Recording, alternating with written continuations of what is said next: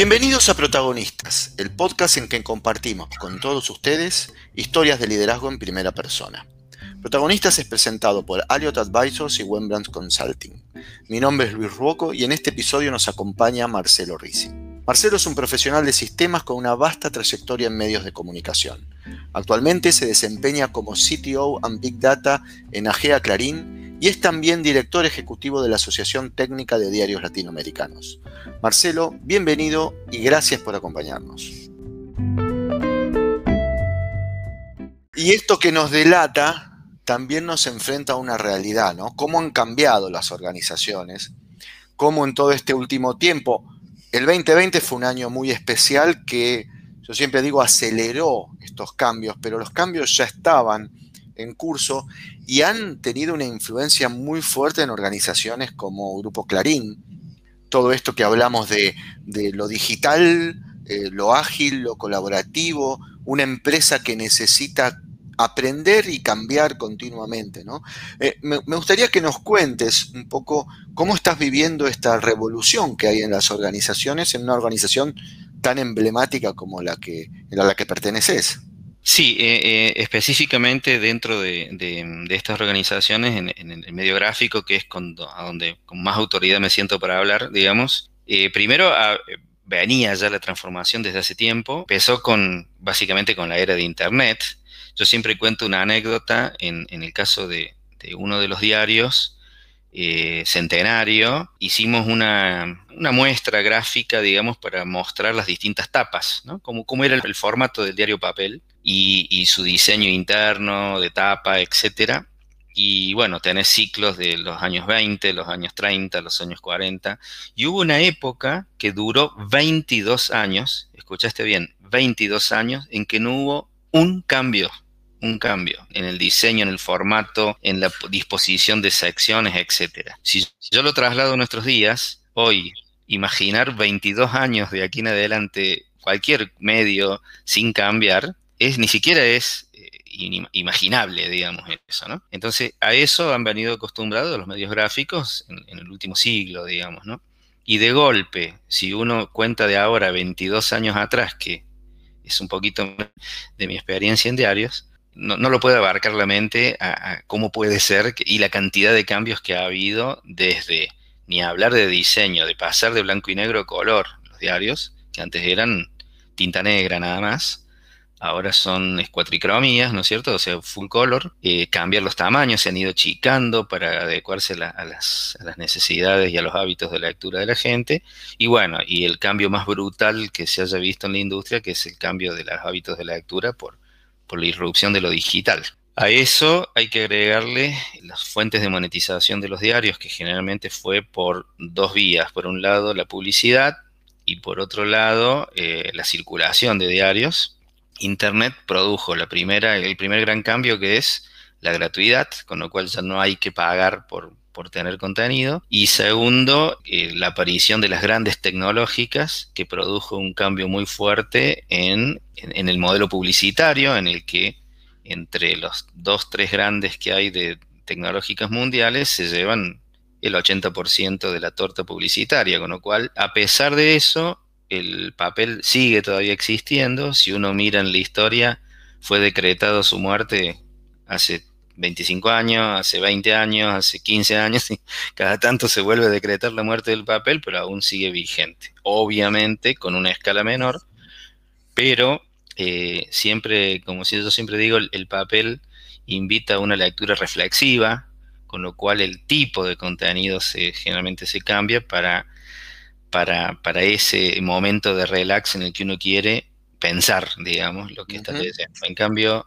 en lo digital es un poco más para informarse. Yo siempre uso la misma muletilla para informarse del choque de la esquina, etcétera, etcétera, de las últimas noticias, etcétera. Pero bueno, también está el tema del lado humano, en, el que las nuevas generaciones van teniendo nuevos hábitos, ya está la generación millennials, etcétera, que ya nacieron digitales, con lo cual evidentemente va a ir este, desapareciendo un poco el papel, pero a un ritmo que creíamos que iba a ser peor y bueno, se va estirando, digamos. Y bueno, y las nuevas hábitos de lectura hace este, que uno cambie también el enfoque de la información que pone. digamos, antes el diario tenía que ser, tenía que tener todo, todo tenía que estar ahí, ya sea en digital o en papel, pero tenía que estar todo. Ahora nadie va a buscar, qué sé yo, una farmacia de turno, un horario de vuelo, porque ya están los sitios y las aplicaciones especializadas en esas cosas y la gente busca las fuentes esas en otro lado. Con lo cual cambia también un poco el enfoque.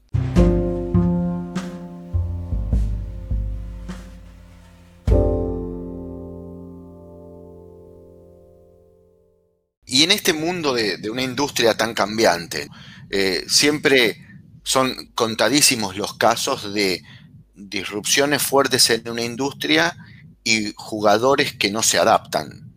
¿Cómo ves vos que son los grandes desafíos de la organización en estas industrias? ¿Cuáles ves vos que son los grandes cambios que han venido y han venido para quedarse? Sí, o sea, eh, ahí hay factores externos que yo creo que son los menos problemáticos y los más problemáticos son los factores internos, los que nacen de la propia idiosincrasia de la gente y, también de la habilidad para, adaptar, para adaptarse, ¿no? Nada, uno está cansado de ver ejemplos de, gente que no se ha podido adaptar.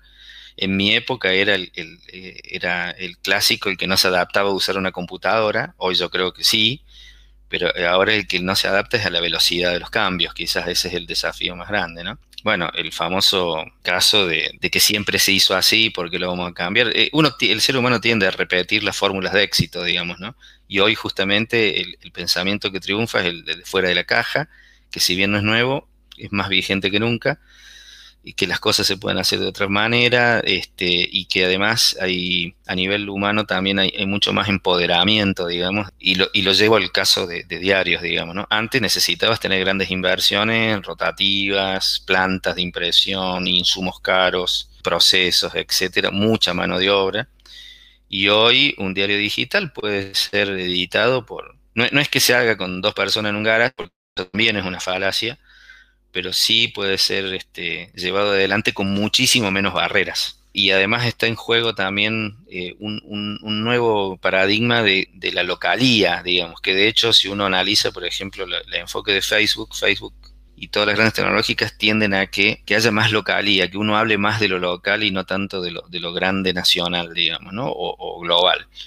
Entonces, bueno, todas esas cosas eh, hacen de que eh, las personas que están haciendo el management de todas estas compañías necesiten tener la cabeza muy abierta, eh, muy adaptable a los cambios, muy de tomar la cultura digital.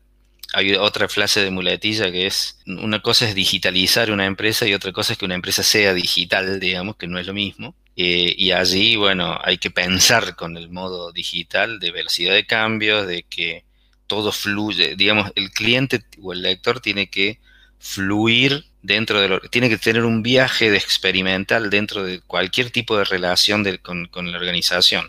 No solo leyendo o viendo un sitio web, sino también, por ejemplo, cuando tiene que hacer un reclamo, cuando tiene que interactuar con la organización, su journey, como se dice, su viaje tiene que fluir sin fricción y cada una de las áreas tiene que estar acoplada a eso no siempre se logra, no todas tienen la, capacidad de adaptarse al cambio, ¿no? Vos además de trabajar eh, probablemente en uno de los grupos más grandes de medios argentinos, no probablemente uno de los grupos más grandes de medios de Argentina, tenés la oportunidad de ser también director ejecutivo de una asociación que te pone en contacto con medios de toda Latinoamérica. Y mi pregunta es, ¿Cómo se han oxigenado estas industrias, estas, estas compañías, ante un desafío tan grande? Vos pusiste Facebook, será Google, serán cambios de, paradigmas en la sociedad.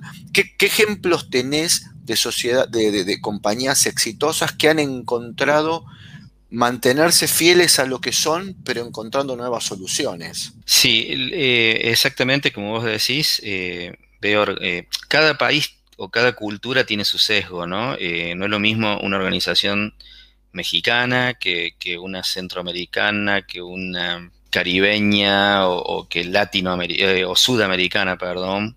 Este, y ahí, bueno, Argentina con su también con sus particularidades, que obviamente es lo que más conozco, pero, pero sí eh, eh, esta organización me da la oportunidad de permanentemente estar en contacto con cada uno de ellos. Todos compartimos una misma preocupación, que yo lo grafico con, con una metáfora que es, hay un río turbulento, que es el futuro, estamos en una orilla y hay, y hay niebla. Entonces, todos sabemos que nos tenemos que tirar al agua, y nos tiramos todos al agua porque hay que transformarse pero la niebla no nos deja ver si estamos cerca de la otra orilla, lejos de la otra orilla, si hay otra orilla, que tampoco lo sabemos. Aparentemente hay ciertos indicios de que la otra orilla se ve, que es, bueno, esta transformación que hay que hacer y que hay un modelo de negocio.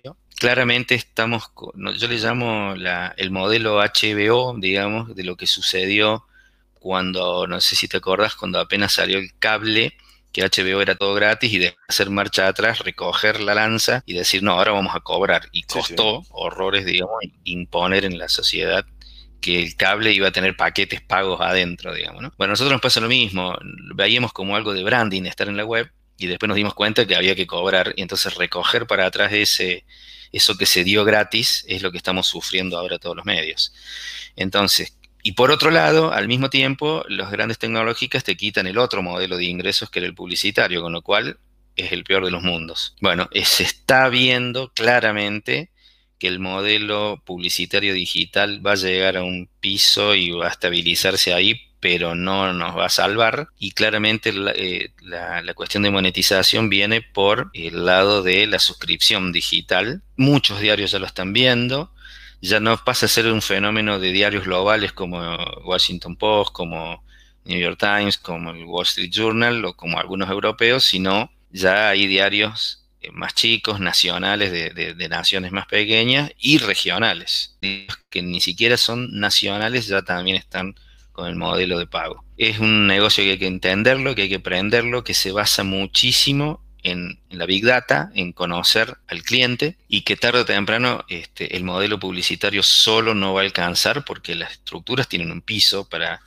para ser eh, de calidad también, ¿no? Que ese es el otro gran dilema, el, periodismo de calidad versus el periodismo de masividad, digamos. Entonces, eh, pero el camino, hay algunas lucecitas que ya nos muestran la otra orilla, que el camino va por el lado de la, de la monetización vía entender y conocer los hábitos de, de los lectores y también las necesidades de los anunciantes. Así que ahí, bueno, toda esta cuestión de, del procesamiento de, grandes volúmenes de datos y de a tiempo real entender cómo son nuestras audiencias eh, va por ahí, digamos, ¿no? Entonces eh, empieza a entenderse un poquito hacia dónde vamos.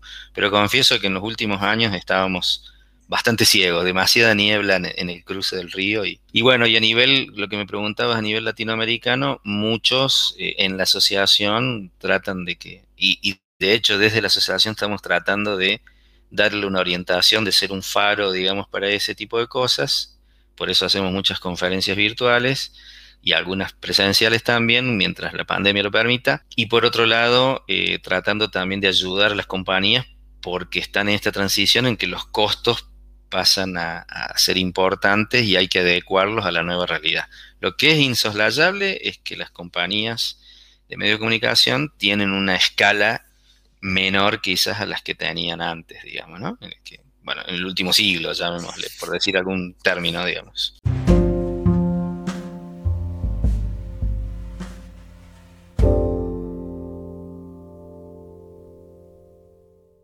Hablamos de las compañías, ¿no? Me, gustó tu, tu, metáfora de cruzar el río. El río se cruza con un capitán, ¿no? Entonces, el líder, el líder en estas organizaciones, ¿vos cómo estás viendo que son los desafíos de los líderes de estas organizaciones? ¿Qué cambios estás viendo más allá de la organización en quienes lideran? ¿Cómo lo ves en primera persona? Pues finalmente estamos hablando de historias en primera persona. Mira, eh, eh, es un, lindo sándwich, porque por un lado tenés el cambio de la industria brutal, como, como dije, y en poco tiempo, por eso era mi ejemplo de los 22 años sin tocar un detalle del diseño eh, y del modelo de negocio, obviamente. Eh, o sea, un cambio brutal en el modelo de negocio y en los hábitos de lectura, y por otro lado, un cambio en la fuerza de trabajo también con, con la aparición de uno, uno lo tiene la muletilla de los millennials, digamos, pero en realidad es con nuevas formas de, de, trabajar, nuevas necesidades de la gente por la comunicación, por los viajes, etcétera. Por ejemplo, ahora se, se, frenó por la pandemia, pero un cambio grande que hubo en los últimos años es que nadie se quería ir de vacaciones en enero. ¿Por qué? Porque los viajes son más baratos de abril para adelante y todo el mundo se desesperaba por, por irse este, en, otro, en otras fechas y en otro horario. Entonces vos también tenés que administrar eso. Son cosas que uno no puede mirar para otro lado porque son parte de la realidad. Y la, el, que a mí me encanta el, balance del trabajo versus vida personal, que lo aplaudo y me parece excelente que se haya progresado en esos aspectos. Las necesidades de, fíjate que antes eh, uno tenía el sesgo de decir, bueno, trabajo, es bueno estar, estar muchas horas en las empresas, bien visto, eh, significa que sos abnegado, que estás ahí todo el tiempo y que, y contribuís y que te importa eh, lo que pase con la empresa y, hoy ya el paradigma cambió, ese balance que te decía recién, esta cuestión también de, de, pasarla bien en el trabajo no es solamente un lugar en donde uno tiene que ir, cumplir y volverse, porque este, ya hay un límite gris. Antes de la pandemia ya había un límite gris entre el horario laboral y el, y, el, resto. Los dispositivos también. Antes usabas la computadora de la empresa, ahora el celular en algunos casos es propio, pero también lo usas como trabajo. Entonces plantea una serie de desafíos que, que hacen borroso, digamos, ese límite. Entonces ahí el liderazgo tiene que convertir a, digamos, yo creo que el ser humano tiene el hobby de un deporte, el hobby de un interés fuera de lo que es específicamente profesional, y yo creo que lo profesional también tiene que ser un hobby. Y también este, eh, la comida y, ese tipo de cosas uno tiene que aprender a disfrutar todo. Hoy, hoy lo sensorial está muy vigente y yo creo que el trabajo es parte también de los mecanismos sensoriales que, las nuevas generaciones tienen y que yo personalmente trato de aplicar un poco la experiencia y el, y, aplicarlo en el liderazgo de, la experiencia que uno ha tenido a lo largo de los años, pero también aprender, digamos, de estas nuevas cosas.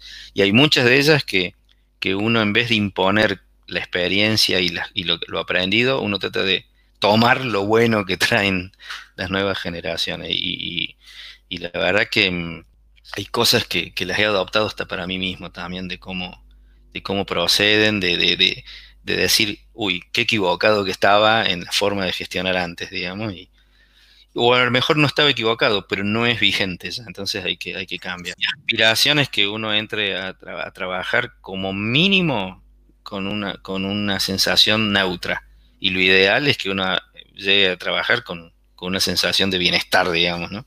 que lo que haga sea lindo, sea bueno. Y otro aspecto que te quería mencionar antes que me olvides es el tema de las relaciones laborales y, el, y que es importante en Argentina se da mucho, que es el tema del trato, o de las formas, digamos, que tradicionalmente era, era el, imponer las cosas, el, digamos, el que grita más fuerte es el que parece mejor, digamos, o, más adapto, o, que tiene, digamos, lo que hay que tener para, ser un líder. Y hoy, yo siempre creí lo contrario, pero hoy más que nunca, digamos. Hoy eh, es un líder tóxico ya el que, el que se impone de esa forma, y en, específicamente en el campo de la tecnología, directamente perdes a la gente, ya nadie se va a quedar en tu empresa por eso. Y se valoran no solamente el salario, sino otras cosas, otro, hay otros valores, una, es una oferta mucho más compleja la que hay que hacerle al colaborador hoy que solamente una buena silla y un, y un sueldo acorde, digamos. ¿no? Tenés una cartera más grande de oferta de cosas, digamos.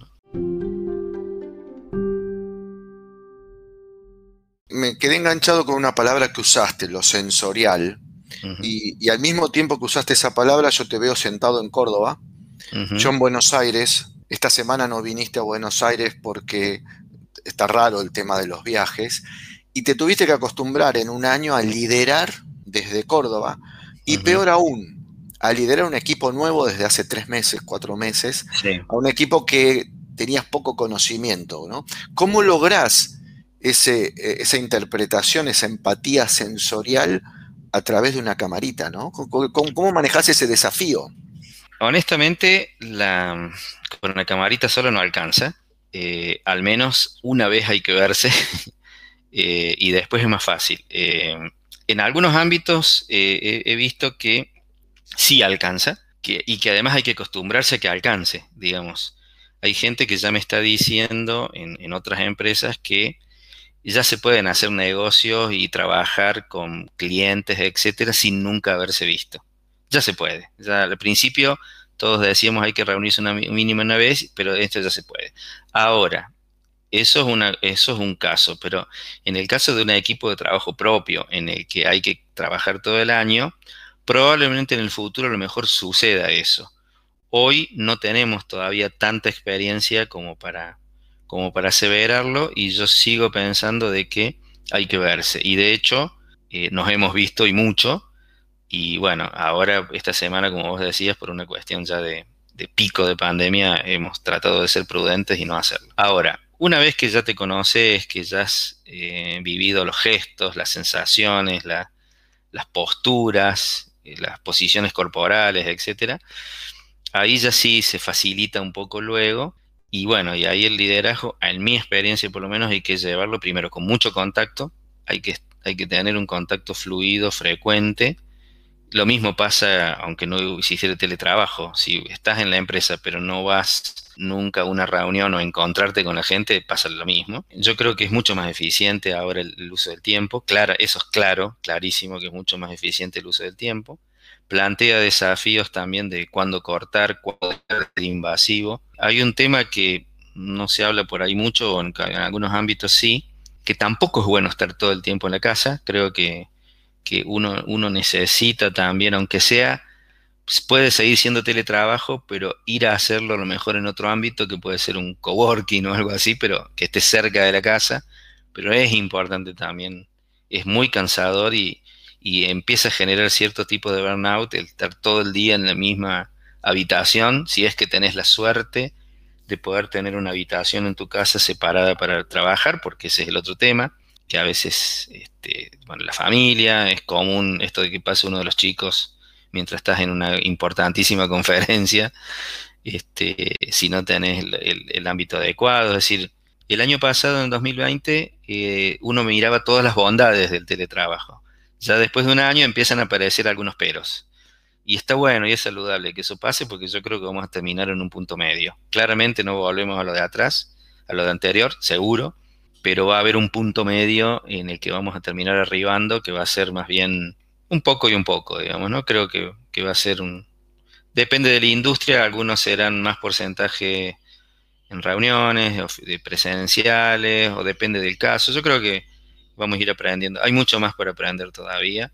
Creo que la llegada del 5G en el futuro también va a generar que uno pueda este, interactuar con mayor velocidad y, van a aparecer el nuevo Zoom, digamos, o el nuevo Teams, va a ser este, casi hasta con hasta con 3D, qué sé yo, una cosa que parezca más presencial. Por, van a empezar a aparecer tecnologías muy piolas que se va a poder trabajar con, más herramientas, digamos, mayor cantidad de posibilidades.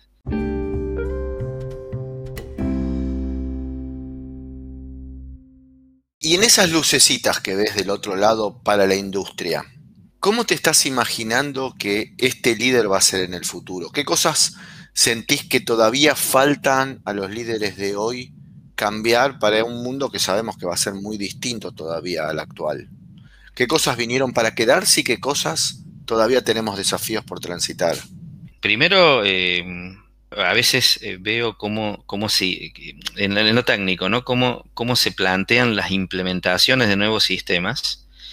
Y, por ejemplo, una cosa que hasta me da risa a veces, pero bueno, es así en el momento, cuando uno hace un cambio de sitio, por ejemplo, ¿no? De diseño de un sitio nuevo, y se sigue mirando como el cambio de diseño de un diario papel, en el que hay un día en el que va a ocurrir, una fecha de lanzamiento, y me parece que en el futuro es todos los, todos los días vamos a estar eh, teniendo la fecha de lanzamiento, digamos, ¿no? Así como cuando un diario, si la fecha de, salida era la noche, ese mismo día, todos los días, un matutino obviamente, y después cuando la llegada de Internet, la salida era cada minuto, bueno, esto, es lo mismo, no va a haber una fecha de cambio, qué sé yo.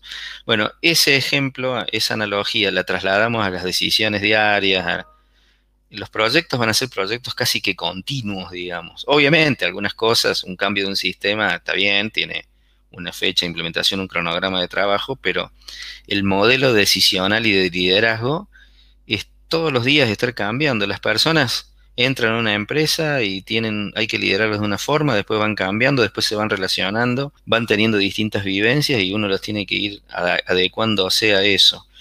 Y también una cosa que yo veo importante es que, lo viví en, varias experiencias y, lo he conversado con consultoras, es la gente busca que seas más, eh, menos formal y más, eh, más espontáneo. Y la, gente lo, lo sabe apreciar a eso. Entonces, el líder que yo veo en el futuro y que estoy tratando de ejercitarlo es, chicos, vengan, siéntese conmigo, tengo este problema, no sé cómo resolver esto.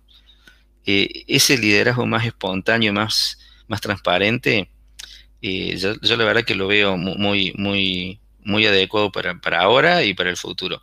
Hay, hay casos que se estudian mucho en marketing de, de cómo las empresas, por ejemplo, las empresas usan Twitter como un canal de comunicación con sus clientes. Y uno siempre, o, das una conferencia, por ejemplo, lo mismo, el mismo caso. Eh, uno, espera en una conferencia o que una empresa trate con formalidad, con solemnidad, la respuesta políticamente correcta, hacia todo no va más. Ahora las empresas, si vos la, agredís a la empresa como cliente, ¿no? La agredís por algo a la empresa, la gente espera que la empresa te la devuelva, digamos. Contéstame igual, no, no, no no, no el famoso señor, discúlpenos, vamos a considerar su caso. No, devuélvemela, devuélveme la trompada si te pego una trompada. Bueno, es una analogía, obviamente, pero digo, ese es el liderazgo que yo veo. Eh, transparente, más, más este, espontáneo, con un, líder grande, a mí me parece que es, me equivoqué acá, esto no lo sé hacer, chicos, ayúdenme. Eh, nada, no, no el que tiene que venir con, la justa, con que tengo la estrategia ya armada. Eso me parece que no va más. Y yo creo que el equipo después te responde mucho mejor. Cuando se, porque hace sentir que sos parte también, ¿no?